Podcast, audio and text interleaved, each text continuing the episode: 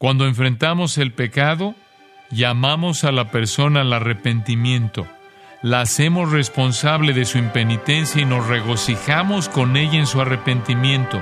Simplemente estamos haciendo en la tierra lo que se hace en el cielo.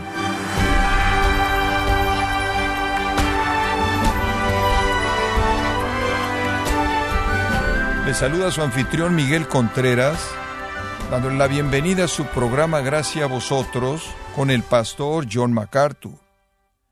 El deseo de Dios para la iglesia es pureza y una vida de obediencia. Pero si las congregaciones no tienen deseo de pureza, tampoco buscan tratar con la impureza.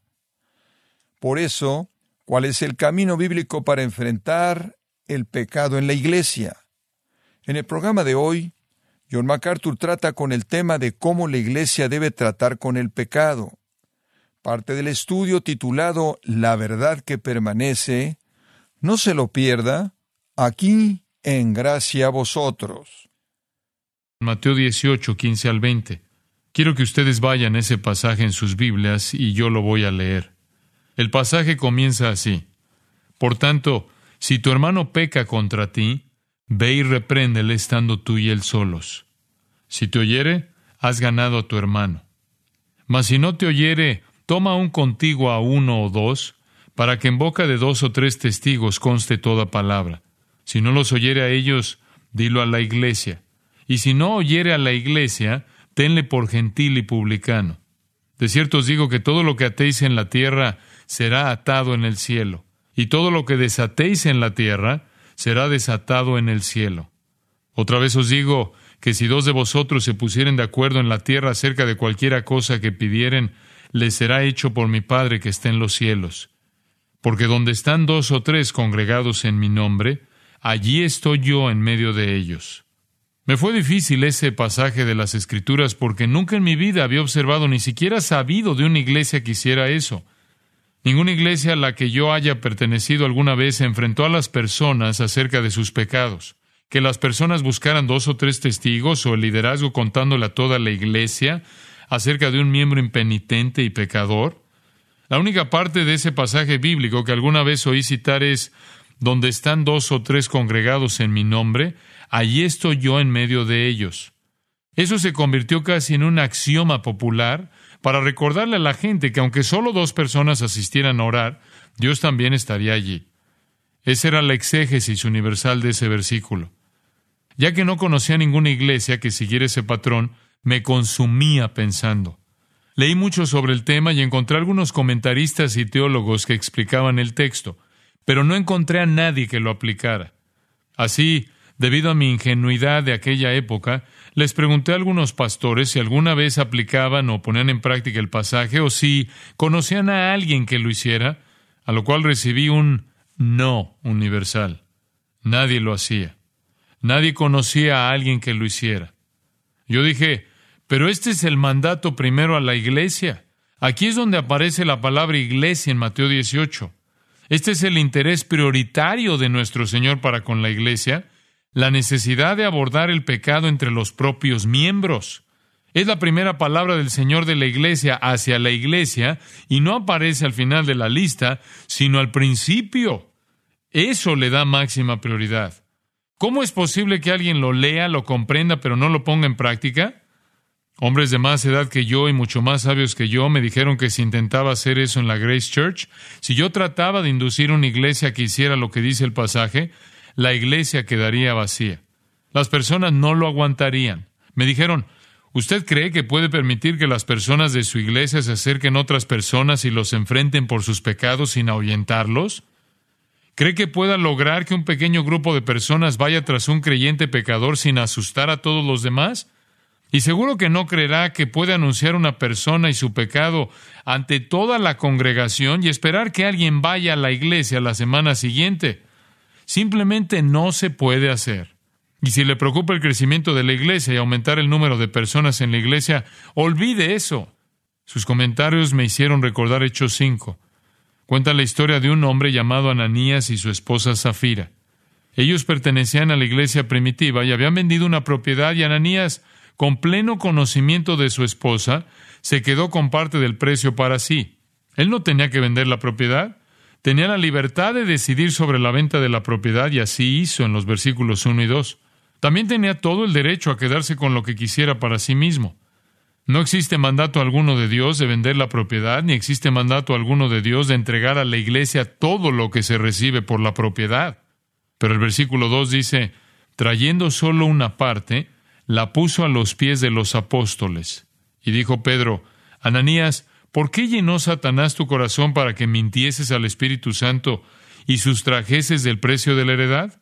Reteniéndola, ¿no se te quedaba a ti? ¿Y vendida no estaba en tu poder? ¿Por qué pusiste esto en tu corazón? No has mentido a los hombres, sino a Dios. ¿Cuál era la mentira? Evidentemente, Ananías debe haber dicho algo así. Voy a dárselo todo al Señor. Voy a darle a la iglesia todo lo que recibí por esta venta.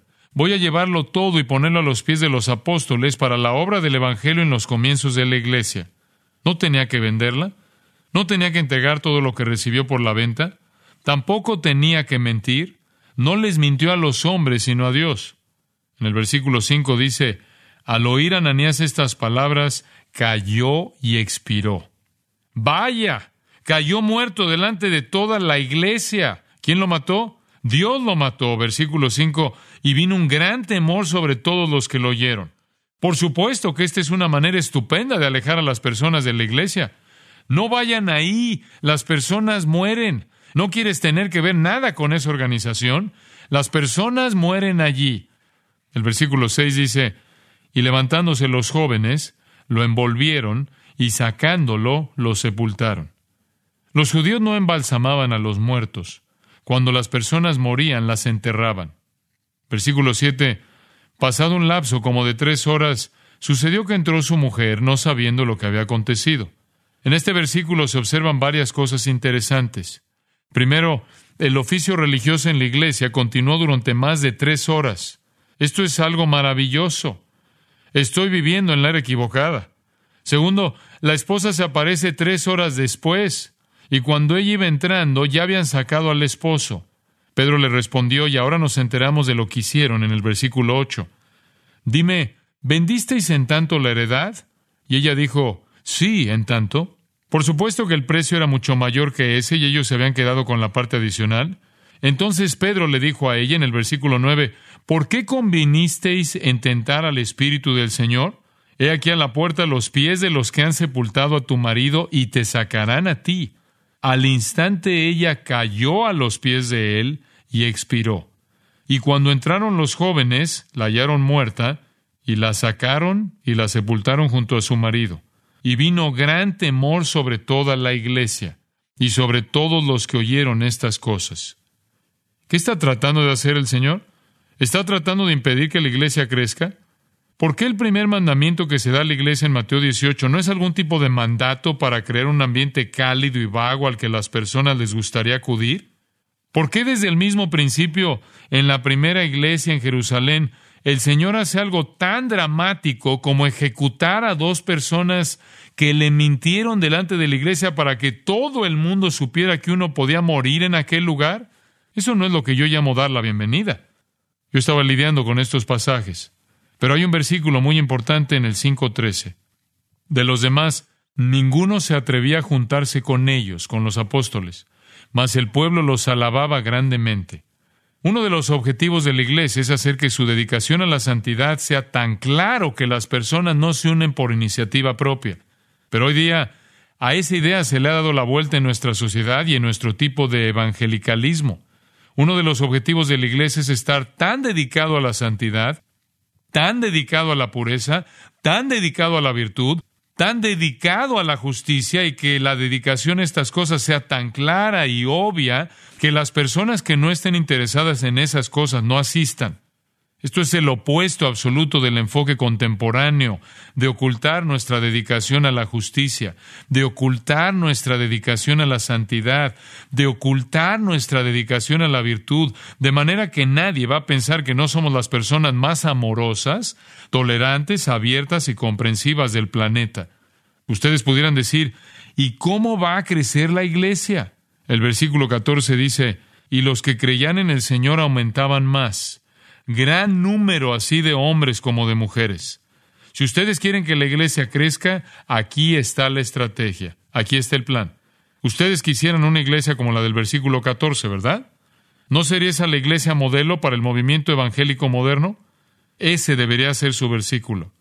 Y los que creían en el Señor aumentaban más, gran número así de hombres como de mujeres. ¿Cómo se logra eso?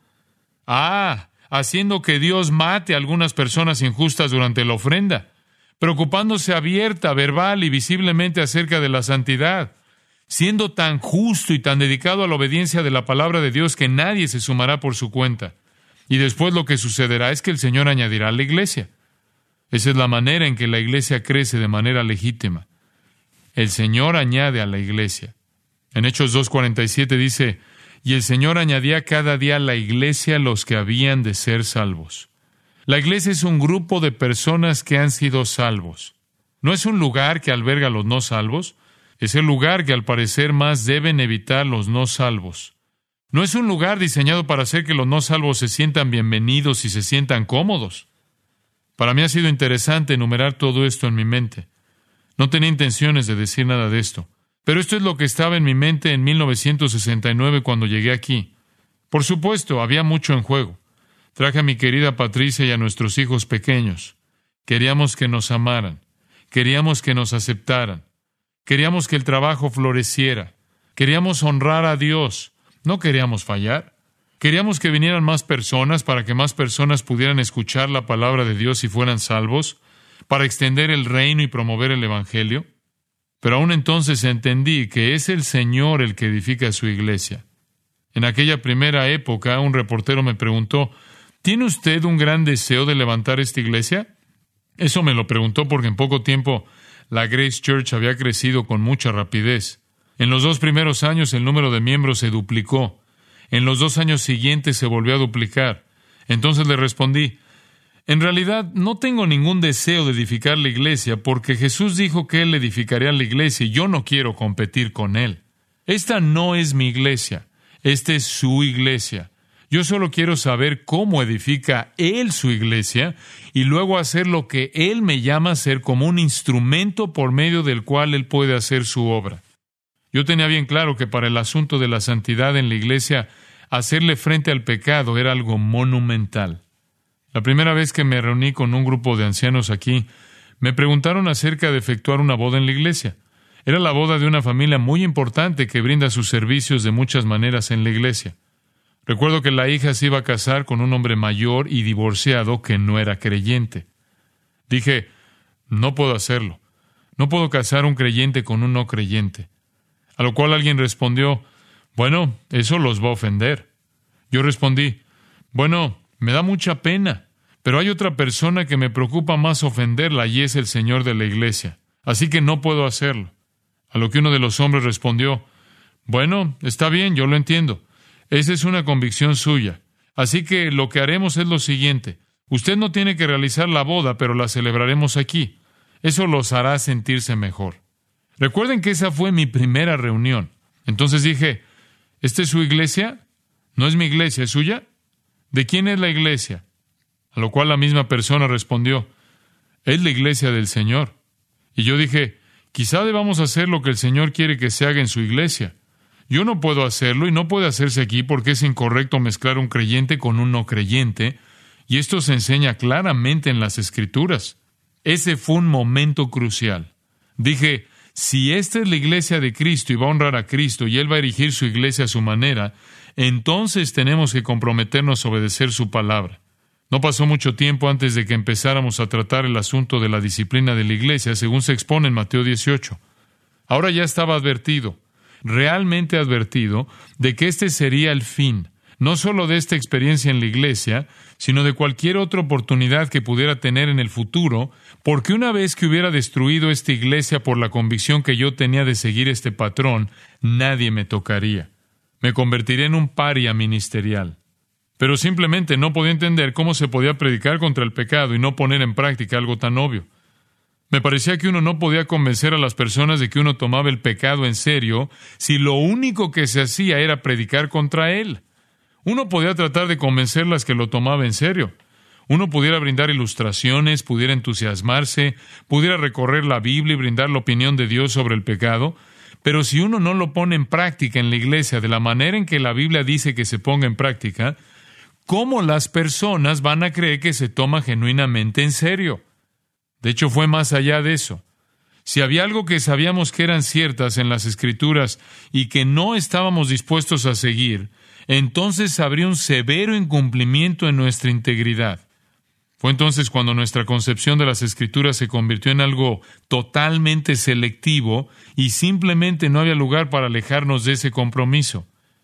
Le doy gracias al Señor que en algún momento, probablemente por medio de la influencia de mi abuelo, mi padre y algunos de mis mentores en el seminario, pero principalmente creo en la influencia del Espíritu Santo en mi corazón, siempre tuve y siempre he tenido un compromiso imperecedero para con las escrituras, no solo para creer que son ciertas, sino para creer que deben ponerse en práctica porque ese es el único camino posible para la vida. Es la única manera de vivir una vida cristiana gozosa y productiva. Y esa es la única manera de tener una iglesia que el Señor mismo edifique y que lo honra. Así, durante aquellos primeros años, desde el mismo principio, comenzamos a estudiar detenidamente a Mateo 18, Hechos 5 y Primera de Corintios 5, donde Pablo dice que saquemos la levadura que leuda toda la masa, saquemos al hombre inmoral. En segunda de Tesalonicenses 3, 6 al 15, donde se nos dice de nuevo como iglesia que saquemos al que sea perjudicial a la verdad o contencioso. Primera de Timoteo 1, 3 al 7, es otro ejemplo donde hubo que sacar a los líderes de la iglesia. Me parecía a mí que no había manera de evadir esta responsabilidad. Luego, el resultado final es que debemos entender este pasaje. Así que veamos Mateo 18:15. ¿Cuál es el contexto? El contexto es la semejanza de los creyentes con los niños. El entorno es probablemente la ciudad de Capernaum, en esta sección en particular del ministerio de Jesús. Pudiera ser en el hogar de Pedro. Jesús sostiene un niño sobre el regazo a modo de ilustración. Está hablando acerca de la semejanza de los creyentes con los niños. Y él hace esta maravillosa presentación diciendo que todos entramos en el reino de los cielos como niños. Si no se vuelven como niños, no pueden ni entrar en el reino. Entramos humildes, dependientes, sin realizaciones y sin logros. Una vez que hayamos entrado en el reino, permanecemos como niños. Necesitamos que se nos cuide como niños. Necesitamos que se nos proteja como niños. Y necesitamos ser respetados como niños. Todas esas enseñanzas se hallan en los primeros 14 versículos. Y eso lleva a Jesús a enseñar que necesitamos ser disciplinados como a los niños. Eso no es una exageración. Todos entendemos eso, ¿no es verdad? Señor, líbrame de un hogar con niños sin disciplinar. Y tenemos muchos en estos tiempos. Los niños necesitan ser disciplinados. Cuando hacen lo que está mal hecho, necesitan que se les enfrente, que se les corrija y que se les restaure. La palabra de Dios misma es eso. En 2 Timoteo 3:16 nos dice, es útil para enseñar, para redarguir, para corregir, para instruir en justicia. Efesios 5:26 dice que es la palabra la que lava, por lo que es obra de la palabra purificar a la iglesia enfrentando el pecado y mostrando el camino de obediencia y restauración. Eso es obra del Espíritu. Es el Espíritu de santidad que desea que su iglesia sea santa. Es por eso que realiza su obra de santificación en nosotros. Eso es obra de la palabra y obra del Espíritu de Dios. Por lo que entonces también tiene que ser nuestra obra. En 2 Corintios 11.2 Pablo dice, para presentaros como una virgen pura a Cristo. No es una sorpresa que nuestro Señor empieza diciendo, mi preocupación por la iglesia es la santidad, justicia, pureza y obediencia de mi pueblo. Creo que mi mayor pena acerca del estado de la iglesia hoy día es su falta de santidad y su acomodo a los no salvos. Si alguien fuera a llevar algunas de estas enseñanzas a tales iglesias, destruiría el sistema. Pudiera añadir que sería un beneficio definitivo, pero no es probable que suceda, ya que los líderes espirituales no están comprometidos a todo en la palabra de Dios. Como cristianos, no tenemos opción. Esta es la voluntad del Señor para su iglesia. Aunque las personas empezaran a caerse muertas delante del púlpito los domingos por haber mentido al Espíritu Santo, que fue un pecado exclusivo de la era apostólica, el Señor no se refrenaría en su divino propósito y poder para aumentar la iglesia porque esa es su obra. La impresión es que tenemos el poder de hacer crecer la iglesia por medio de nuestra inteligencia, nuestra ingeniosidad, nuestro estilo, nuestro encanto, nuestras palabras. Antes de comenzar, permítanme hacer un comentario. No hay tribunal que sea superior a la iglesia. Cuando digo iglesia, me refiero al cuerpo constituido de personas redimidas. La iglesia como tal no surgió hasta el día de Pentecostés en Hechos 2. A lo que el Señor se refiere es preliminar a la iglesia estrictamente dicha, pero es, no obstante, una eclesia, es decir, una congregación bajo Dios como pueblo redimido. La enseñanza aquí es para cualquier asamblea de esas personas y deseado para la iglesia. En este momento en particular, había creyentes congregados en Capernaum que constituirían el cuerpo de personas redimidas con esta clase de responsabilidad. Poco tiempo después, nació la iglesia y esta enseñanza se convierte en el mandato para la vida de la iglesia. No hay tribunal que sea superior. Digo esto porque a lo largo de la historia se han desarrollado toda clase de autoridades, el Nuevo Testamento no reconoce nada de eso. Lo único que enseña es una iglesia local, una asamblea de creyentes que han sido ecaleo, llamados con un llamamiento de salvación redentor y eficaz. Constituyen un cuerpo de personas que son responsables de buscar su propia santidad. Puede haber momentos en que un grupo de ministros tiene que instalarse en una iglesia y tratar de resolverlo porque esa iglesia se ha profanado a sí misma o ha caído en errores. Pero la iglesia a nivel local sigue siendo el tribunal superior. Ahora bien, este es el plan según Jesús. Mateo 18:15 dice, si tu hermano pega contra ti, ve y repréndele estando tú y él solos. Eso está dicho de manera muy directa. Las personas dicen, ¿qué pecado? ¿En qué medida? La cuestión aquí es que Él no nos dice qué pecado y no nos dice en qué medida, porque cualquier pecado en cualquier medida es una profanación. Observen que Jesús dice que debemos mostrar a nuestro hermano su pecado en privado. No debemos hablar de ello con otras personas, lo cual es a menudo la tendencia. Oye, ¿ya te enteraste de lo que hizo? Eso en sí mismo es un pecado. Cualquier pecado es profanación. No solo profanará su vida, sino la relación entre ustedes y posee la capacidad de convertirse en una profanación de toda la iglesia porque somos un cuerpo. Deberán hacerlo en privado. El versículo 15 dice, si te oyere. Eso significaría que respondió favorablemente al entender que sus acciones eran pecado. Se arrepiente de sus actos y quiere alejarse de ellos. Esa es la respuesta que buscamos. Entonces Jesús dice, has ganado a tu hermano. ¿Sabían ustedes que se puede perder a las personas dentro de la iglesia? Eso se da a entender aquí. Usted no puede restaurar algo si ya no se había perdido. Usted no puede ganarlo si no estaba perdido. La palabra ganar en griego es un término comercial usado en el contexto del mercado. Nos dice al principio cuál es el propósito de este enfrentamiento. El propósito es el de ganar al hermano. Algunas personas tienen la idea de que el objetivo de la disciplina de la iglesia es el de sacar a las personas de la iglesia. El objetivo es el de mantener a las personas en la iglesia puras. De hecho, la forma verbal ganado se utilizaba para referirse a la acumulación de riquezas. Cuando uno la usa en este contexto, la idea es la de un hermano pecador que es una pérdida para la hermandad. Cuando se restaura, es una ganancia. Es como una riqueza restaurada. Ahora permítanme aclararles que las clases de pecados a los que nos estamos refiriendo son aquellos grandes defectos con los que luchamos y que tendemos a no abandonar y de los cuales no nos apartamos ni nos arrepentimos. Cuando una persona cae en esa clase de patrón de pecado, hemos perdido a esa persona como un hermano a consecuencia de ese pecado. Por eso vamos a restaurarlo porque tiene valor. ¿Por qué tiene valor? El Espíritu de Dios habita en él. Ha recibido dones del Espíritu Santo de tener su ministerio en la iglesia a todos los demás. Es un instrumento por medio del cual Dios puede hacer su obra en la iglesia y por medio de la iglesia al mundo. Esa es la idea inherente aquí. Este pecador es tan valioso que uno trata de restaurarlo. Si no regresa, traten de restaurarlo entre dos o tres personas. Y si aún así no regresa, díganle a toda la iglesia que salga a buscarlo porque es así de valioso. Aquí lo que se trata es de restaurar la riqueza espiritual. Hace muchos años, G. Campbell Morgan escribió lo siguiente, y cito, La gran tragedia de una persona perdida es la que caracteriza toda esta enseñanza. El propósito que ha de estar en nuestros corazones cuando estamos frente a un hermano que peca es el de ganarlo. La palabra ganar no indica simplemente la repercusión sobre la persona perdida, sino también el valor que crea para quienes tratan de salvarla.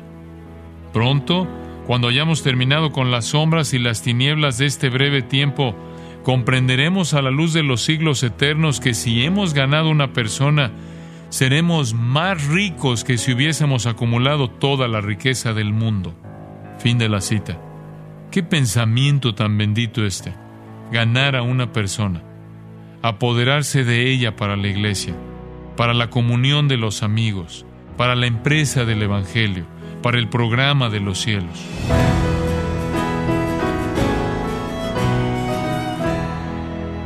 John MacArthur nos recordó que los líderes de las iglesias necesitan tomar las medidas necesarias para lidiar con el pecado, obedeciendo y aplicando la prescripción bíblica que honra a Dios. Parte de la serie La verdad que permanece en gracia a vosotros.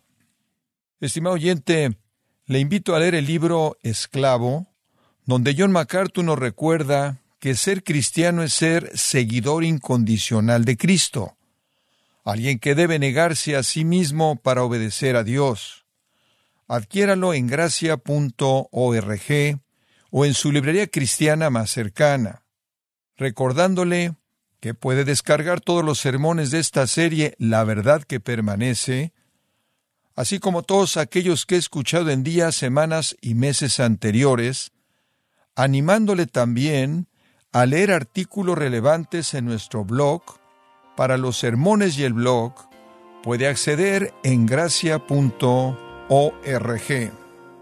Si tiene alguna pregunta o desea conocer más de nuestro ministerio, como son todos los libros del pastor John MacArthur en español o los sermones en CD que también usted puede adquirir, escríbanos y por favor mencione la estación de radio por medio de la cual usted nos escucha en gracia a vosotros. Es importante conocer no solo el país y ciudad de donde usted nos escucha, sino también la radio. Para quienes contactan nuestro ministerio por primera vez, pueden solicitar una copia del mensaje de promoción sin costo alguno, un mensaje por oyente únicamente. Si usted vive en los Estados Unidos o Puerto Rico, escríbanos a Gracia Vosotros, P.O. Box 4000, Panorama City, California 91412.